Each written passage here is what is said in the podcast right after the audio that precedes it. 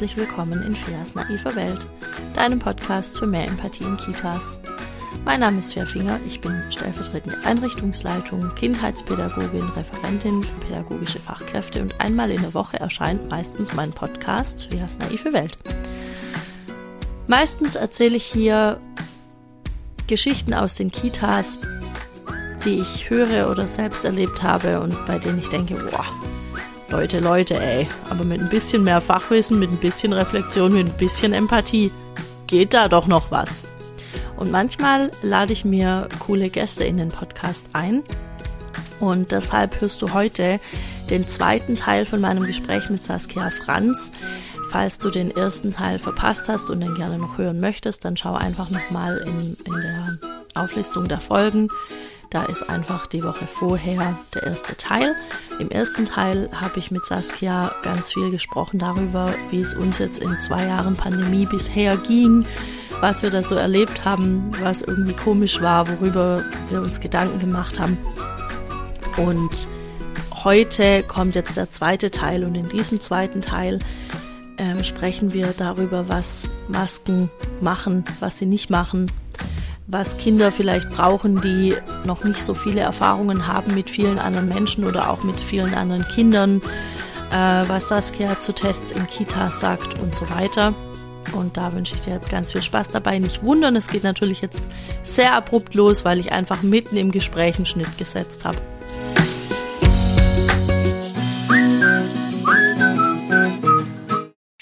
Ähm, was ich dich unbedingt fragen wollte, es haben sich ja ganz, ganz viele Leute am Anfang, als es hieß, wir müssen jetzt auch mit Maske arbeiten und so, ähm, haben sich ja ganz viele Leute Gedanken gemacht, was macht das mit den Kindern, was macht das mit der Sprachentwicklung. Die können uns ja gar nicht mehr richtig sehen, die sehen ja nur noch das halbe Gesicht, die wissen ja gar nicht, wer wir sind und so weiter. Ähm, wie sind deine Erfahrungen? War es so schlimm wie befürchtet? Habt ihr euch die Gedanken überhaupt auch gemacht? Oder ja, wir haben uns die Gedanken gemacht und wir haben nur einen sehr kurzen Zeitraum Masken am Kind getragen. Mhm. Weil wir gesagt haben, okay, es ist nicht möglich. Unsere Mimik, unsere Gestik, unsere pädagogische Haltung lebt mit unserem Gesicht. Unsere Authentizität kommt über unser Gesicht, wird über uns gespiegelt. Und Kinder, die die Sprache lernen sollen, auch die kleinsten Kinder, die Krippenkinder, ging für uns gar nicht mit Maske. Ja, nur den, die Augenpartie zu sehen, nur diesen Ausschnitt wahrzunehmen. Auch in der Eingewöhnung wurde mit den Eltern ganz klar kommuniziert, wir werden keine Maske tragen, damit euer Kind uns ganz sieht. Aber ihr müsst bitte sehr wohl eine Maske tragen, wenn wir hier zusammenkommen. Ja, und darüber haben wir auch ganz intensiv eben im Team gesprochen. Und zwar klar, jeder, der eine tragen möchte, kann eine tragen. Aber keiner muss. Mhm. Ja, und wir waren ganz schnell alle geimpft. Sobald klar war, Erzieherinnen durften geimpft werden. Wir hatten alle im März damals unseren ersten Impftermin. Da waren wir die Ersten mit, die Termine hatten. Und es gab niemanden aus unserem Team, der gesagt hat, er macht da nicht mit, er zieht da nicht mit. Es gab auch keinen bei uns im Team, der gesagt hat, ich komme nicht in die Einrichtung, weil ich gefährdet bin. Die haben gesagt, ich, mein Beruf ist, am Kind zu arbeiten, ich komme. Egal ob über 60, egal ob mit Vorerkrankungen, die haben gesagt, ich bin dabei. Und ähm, das fand ich super. Und das äh, spricht so für unser Team einfach, mhm. zu sagen, auch da halten wir zusammen, wenn es schwierig wird. Ja. Ja, was ist deine Erfahrung? Wie war es für eure Kinder mit den Masken? Ähm, wir, haben, wir hatten auch das Glück, dass wir lange nicht mit Maske arbeiten mussten. Also es gab erst so die, die Regelung auf den Fluren bitte mit Maske, weil sich da mhm. eben Leute auch treffen, die eigentlich so rein gruppentechnisch nicht zusammengehören. Ähm, und halt klar mit den Eltern, im, äh, es finden keine Tür- und Angelgespräche mehr statt und so weiter, aber sobald man halt mit Eltern irgendwie in Kontakt kommt oder wenn ich an der Tür ein Kind in Empfang nehme, dann mit Maske. Und dann hatten wir einen ganz, ganz kurzen Zeitraum, in dem wir ständig durchgehend Maske tragen sollten. Mhm. Ich glaube, das war irgendwann letztes Jahr im Frühjahr. Ja. Das war aber, das war wirklich, ich habe das als ganz kurzen Zeitraum in Erinnerung. Ich kann ja nicht sagen, wie viele Wochen das überhaupt waren. Ähm, und da war aber auch immer die Regel, wenn ich das jetzt noch richtig zusammenkriege, dass wenn wir alleine mit den Kindern sind, dann können wir die Maske abnehmen.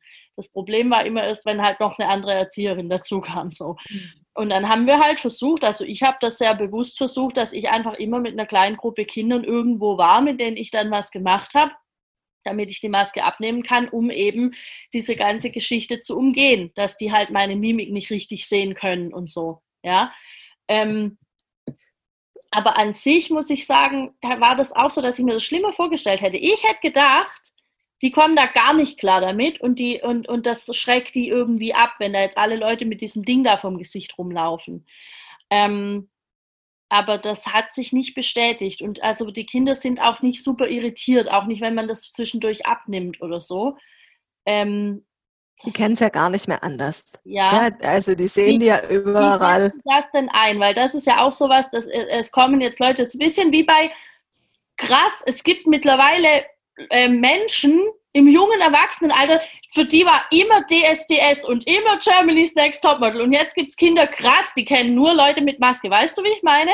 ähm, wie schätzt du das denn ein? Ist das, also, weil, weil ich dachte immer so, ja, die kennen das nicht anders. Für die ist das normal. Wenn wir jetzt nicht da einen Riesenfass aufmachen, wie furchtbar und wie schlimm das ist, dann ist es halt einfach jetzt gerade das Normale und irgendwann wird vielleicht hoffentlich wieder was anderes normal sein. Ich hatte letztes Jahr um Weihnachten rum Kinder, die ähm, waren dann so gerade so am Rollenspiel und die wollten einkaufen spielen und haben mir erklärt, sie brauchen jetzt eine Maske, weil sie gehen jetzt einkaufen. Ja, selbstverständlich, mhm. ganz klar. Ja. Cool. Jetzt war ich ein bisschen erschrocken und dann dachte ich, ja, nee, weil wenn ich jetzt nicht anfange, da ein Ding draus zu machen, ist es kein Ding. Mhm. Also das sehe ich auch so, dass es kein Ding ist und ich glaube, dass wir manche Dinge auch einfach akzeptieren müssen, ja. dass sich die Welt verändert und dass man manche Dinge nicht verändern kann. Was wollen wir jetzt darüber diskutieren oder philosophieren, ob es besser anders oder nicht anders wäre? Und das gehört für die, für die Kleinen einfach dazu. Auch ich bewundere ja die Grundschüler. Mit was für einer ja. Ruhe die permanent ihre Masken tragen. Also die machen das doch großartig. Die bewundere ich inständig und ich würde ihnen wünschen, dass in der Grundschule als erstes die Maskenpflicht aufgehoben wird, dass die mal wieder ein Stückchen Normalität haben. Aber auch das ist zu einer Normalität für die Kinder geworden. Wenn wir uns aber überlegen, was das entwicklungspsychologisch macht mit den Kindern, ist ja schon die Reaktion auf ein Gesicht was anderes. Also wenn ich in den Kinderwagen reingucke, kann ja das Kind schon relativ früh erkennen, gucke ich fröhlich oder nicht. Und es sieht es durchaus nicht nur an den Augen, mhm. sondern auch an unserem Mund und an den anderen Zügen, die wir haben. Uns ist ja einfach eine große Partie, die im Gesicht dadurch abgedeckt ist. Dann kann man sich wieder fragen, naja, guckt nicht nur jemand, der ganz nah mit dem Kind ist, in den Kinderwagen rein oder nicht? Ja, vielleicht, aber vielleicht gucken auch mal gerne Fremde. Also wenn unsere Kindergartenfamilien hier in der Zeit ein Baby gekriegt haben, gucke ich trotzdem auch gerne in den Kinderwagen. Aber ich werde mich hüten, das ohne Maske zu tun, mhm. weil dem Baby möchte ich nichts. Ja. Ja, also ja, das ähm, ähm, und der Familie natürlich, der Familie natürlich auch nicht. Aber das macht schon was, schon was mit den Kindern, ähm, würde ich sagen. Dass es normal ist, ja, ich glaube, die Kinder stellen es einfach nicht mehr in Frage, dass ähm, die Eltern eine Maske aufhaben oder die erwachsenen Leute eine Maske aufhaben. Wir hatten neulich einen Zweijährigen in der Eingewöhnung und der war ganz happy, dass er auch so eine Mini-Maske hatte. Und wenn er irgendwo hin ist, dann hat er sich die aufgesetzt. Aber da muss ich schon auch nochmal sagen, dass ich finde, dass die Masken dieses größte hygienische Unding an sich sind. Ja. ja. dann reißt du dir das Ding vom Kopf und wo legst du es hin? Auf den Tisch. Wenn die Leute ins Restaurant gehen, legen die neben ihren Teller ihre Maske. Ja. Ja, oder du hast es die ganze Zeit an in der Ellebeuge oder am Handgelenk. Ja. Oder wo steckst du dir denn die Maske hin? Mhm. Ja, oder dann liegt die auf dem Fußboden, dann packst du sie dir wieder ins Gesicht. Wo ich denke, was für eine Dreckschleuder so eine Maske ist. Ja, und vor allem, ähm, also ich weiß auch, am Anfang haben wir alle super drauf geachtet, ständig diese Dinge zu wechseln. Mittlerweile macht es, glaube ich, niemand mehr. Du ziehst das einmal runter und das Kind, dann tust du es wieder hoch, dann tust du es irgendwo hin. ähm, ich habe auch gedacht, wahrscheinlich schützen die nicht mehr so sehr viel, weil niemand mehr so richtig da drauf guckt. Also ja, was ich glaube, ist, dass man fürs Einkaufen häufiger austauscht, als man das vorher gemacht hat. Ja. Aber in den Alltagssituationen in, in der Einrichtung sicherlich nicht. Ja. Ja. Und was uns noch aufgefallen ist, ist natürlich, wir haben die Kinder ab zwei Jahren bei uns in der Einrichtung. Wir gewöhnen mit zwei Jahren ein. Wir haben keine Einjährigen so wie ihr. Und da ist uns aufgefallen, dass den Kindern einfach Vorerfahrungen mit anderen Kindern fehlen. Die ersten Kinder in der Familie, die kennen keine Krabbelgruppe, die kennen keine großen Zusammenkünfte von Familien oder Familienmitgliedern. Die sind erstmal überfordert mit der Einrichtung und die Familien kennen es nicht mehr loszulassen. Mhm. Also die Kinder sind noch klarer und enger behütet, als sie es vorher waren weil man nicht mehr gewohnt ist, sein Kind irgendwo mal schnell laufen zu lassen oder mit anderen zusammen ist. Und da, glaube ich, kommt ganz schön viel noch auf uns zu, wenn es um die Eingewöhnung geht und wenn es um die Reizregulierung geht und die Reizüberflutung, weil sie das ja gar nicht von Anfang an gewohnt sind. Mhm. Ich habe ähm, auf Insta ja diesen Fragebutton eingestellt. Mhm ähm, was so die Leute gerne wissen wollen würden von uns. Und da kam tatsächlich eine Frage von einer Mama, die gerade zu Hause ist mit einem älteren Kind. Sie ist schwanger und das Kind ist zu Hause, weil sie so ein bisschen vor Corona Angst hat. Und jetzt fragt sie sich, wie sie den Einstieg in die Kita nach der Geburt gestalten kann. Das passt ja im Grunde so ein bisschen jetzt dazu, weil ich habe das auch schon öfter gehört, dass Leute sagen, ja, diese Corona-Kinder, die sind ja nichts gewohnt, so. Was wäre denn dein, dein Tipp? Wie kann man da gut damit umgehen? Oder siehst du das überhaupt auch so? Weil ich bin halt immer, ich denke mir immer so, naja, ja klar sind die jetzt weniger gewohnt wie die davor, nur wir müssen sie ja jetzt so annehmen, wie sie sind. Es bringt ja jetzt nichts darüber zu lamentieren, wie wenig die gewohnt sind. Nee, aber wir brauchen mehr Personalressourcen. Mhm. Uns wird ähm, eine Eingewöhnung nicht in vier Wochen abgeschlossen sein. Das ist so der Punkt, den ich damit habe, wo ich sage, ja, wir müssen da behutsam rangehen an das Thema und es wird mehr pädagogische Aufmerksamkeit brauchen, als es bisher braucht. Und das hat sich für mich verändert, mhm. wo ich sage, dieses Bewusstsein muss da nochmal ganz anders werden und da müsste es eigentlich eine Förderung für geben oder da müsste man eigentlich extra Personal für bereithalten oder einen guten Puffer in der Personalplanung einbauen, wenn man in die Eingewöhnung geht. Und zu der Familie mit diesem Übergang, also ich kann verstehen, dass man Sorge hat. Ich kann auch verstehen, dass man vielleicht in der Schwangerschaft Sorge hat. Man muss sich trotzdem nochmal überlegen, was nimmt man seinem älteren Kind und gibt es denn wirklich, kann ich wirklich ausschließen, dass ich es mir nicht woanders hole. Wir haben auch eine ganz vorsichtige Familie bei uns in der Kita und die sind im Frühjahr letztes Jahr eingewöhnt worden und in dieser Zeit bis heute war das Mädchen so unregelmäßig bei uns. Die war einfach so selten da, dass es für das Kind jedes Mal wieder ein neues Ankommen ist. Mhm. Und jetzt tut mir das sehr leid, aber die Familie ist an Corona erkrankt, weil es der Papa mit nach Hause gebracht hat.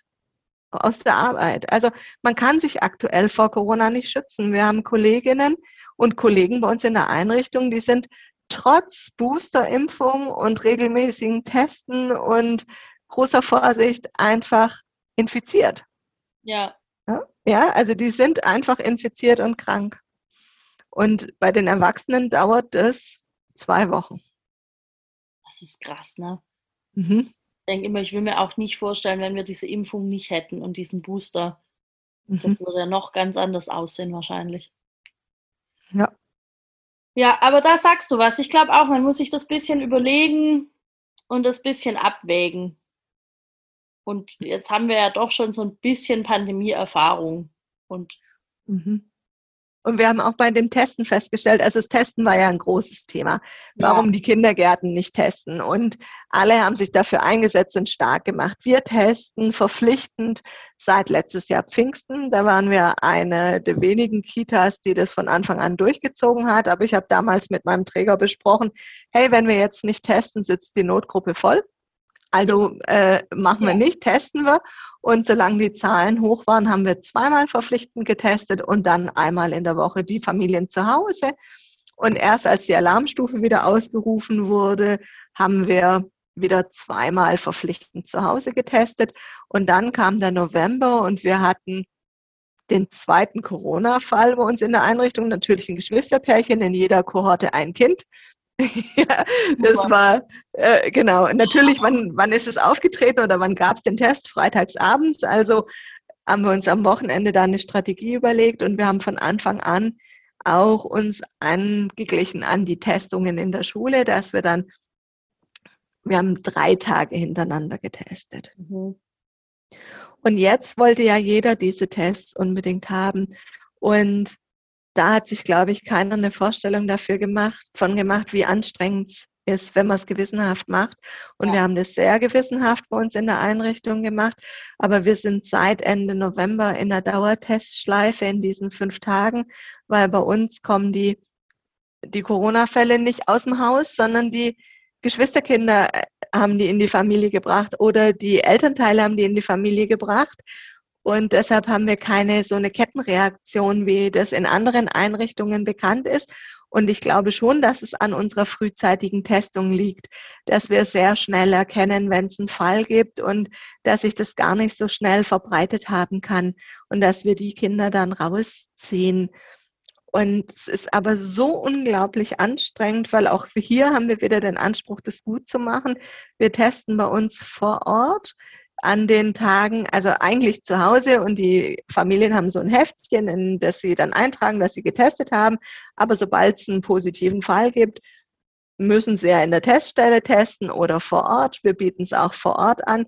Und wir bieten dann an, in der Zeit von 7.15 Uhr bis 9 Uhr die Kinder bei uns in der Einrichtung zu testen und haben dafür Personal abgestellt, haben dafür einen Raum abgestellt. Und die Familien kommen und sitzt die Bezugserzieherin ihres Kindes so quasi dabei und leitet die Mutter oder den Vater an, den Test bei dem Kind durchzuführen.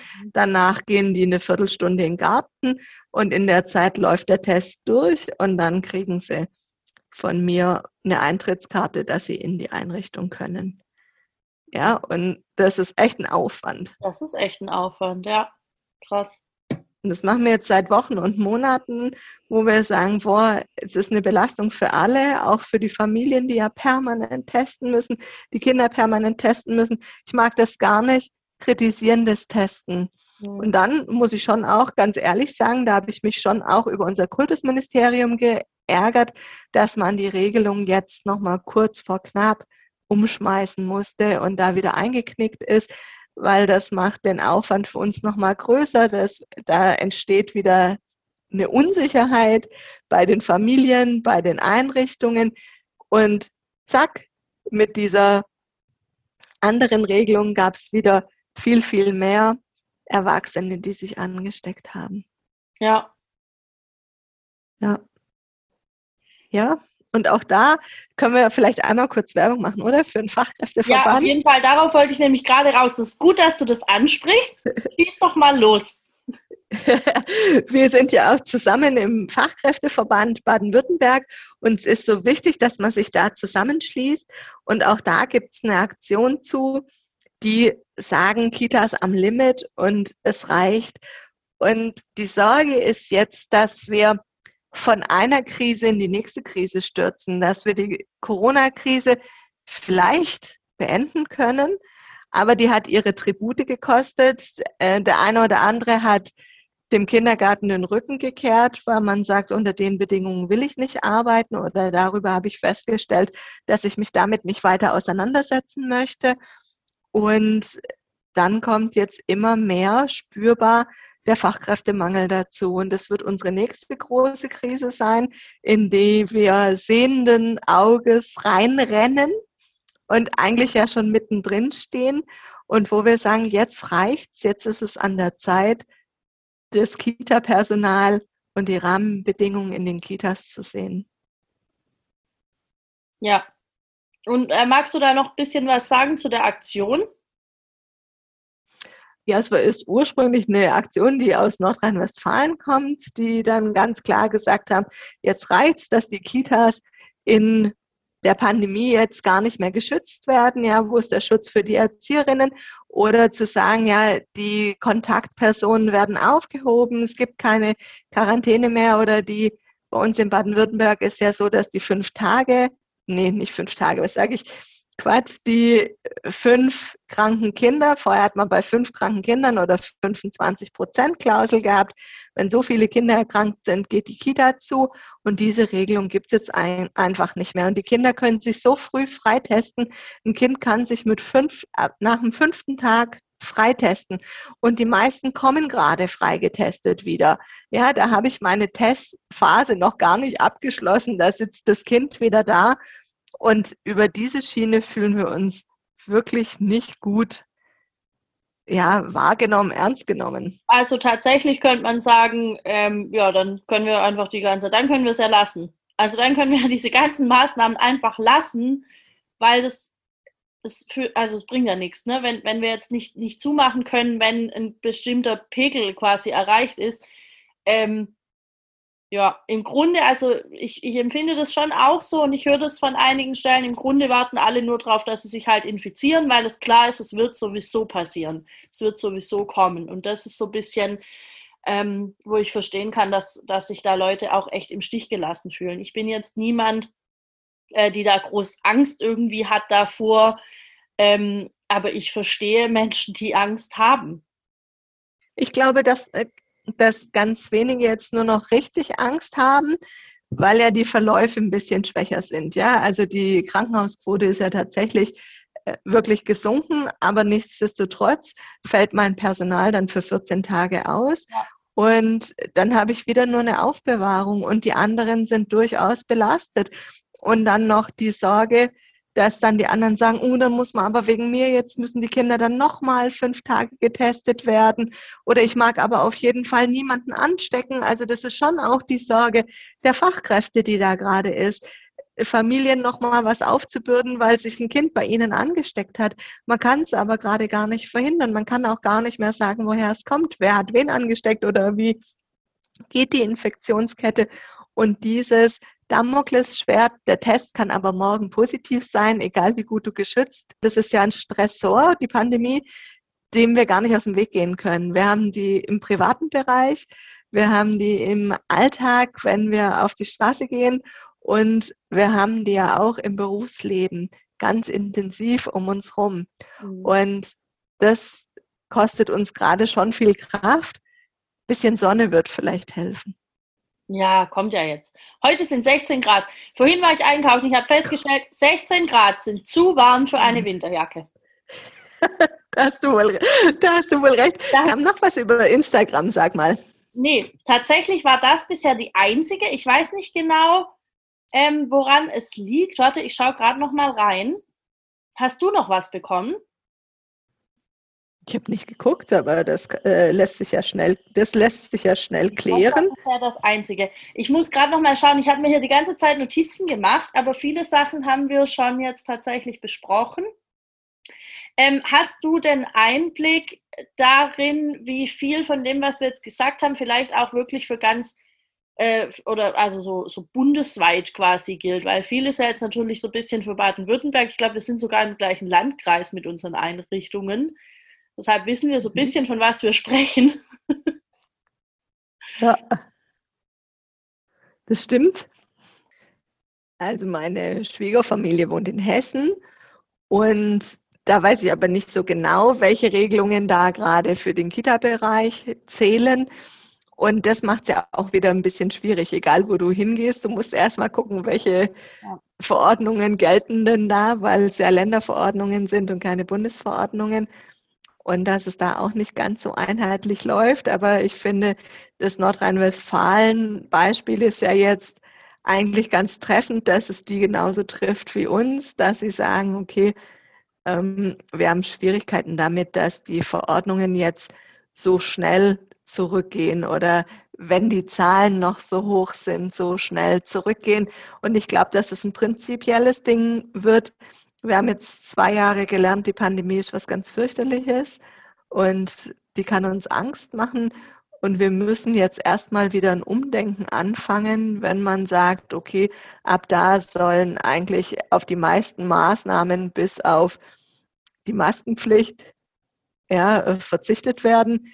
Da müssen wir erstmal ein Umdenken wieder anfangen und miteinander lernen, auch nicht nur die Kinder, sondern auch wir Erwachsenen. Wie mhm. unverbindlich ist es, einen Vertrag abzuschließen, ohne sich die Hand zu schütteln, ja, oder sich zu begrüßen. Und früher war es so typisch deutsch, sich dann die Hand zu geben. Ja. Man darf sich nicht die Hand geben, man darf sich nicht umarmen, man kann sich gar nicht mehr nahe kommen, sich auch nahe zu sein, auch ähm, wenn man sich mag. Und wir waren sehr eng und sehr nah im Team. Es hat uns nichts ausgemacht, in einem großen Raum ganz eng nebeneinander zu sitzen.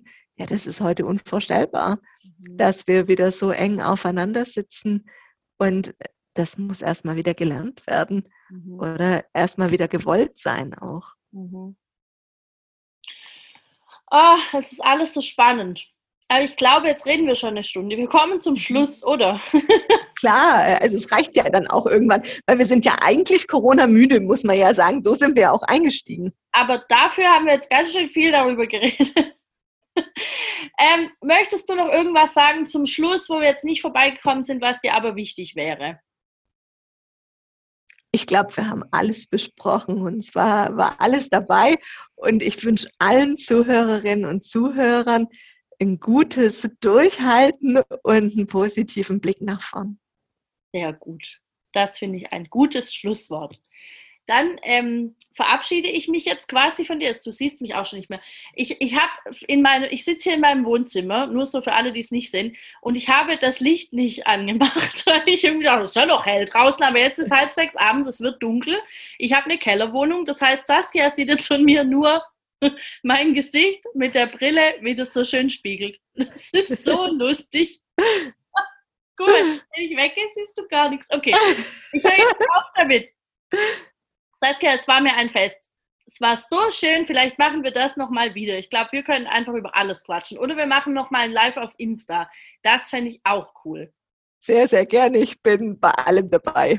Sehr gut. Okay, dann ähm, ja, tschüss. Bis nächstes Mal. Ciao.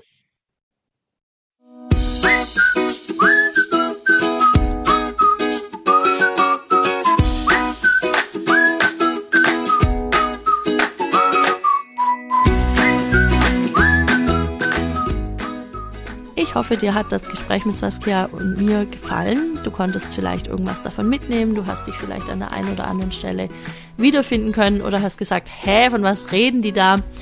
Ähm, wie gesagt, Saskia und ich sind im gleichen Landkreis angesiedelt. Deshalb sind manche Sachen von diesen Corona-Bestimmungen einfach sehr, sehr ähnlich oder werden auch ähnlich gehandhabt. Manches auch nicht.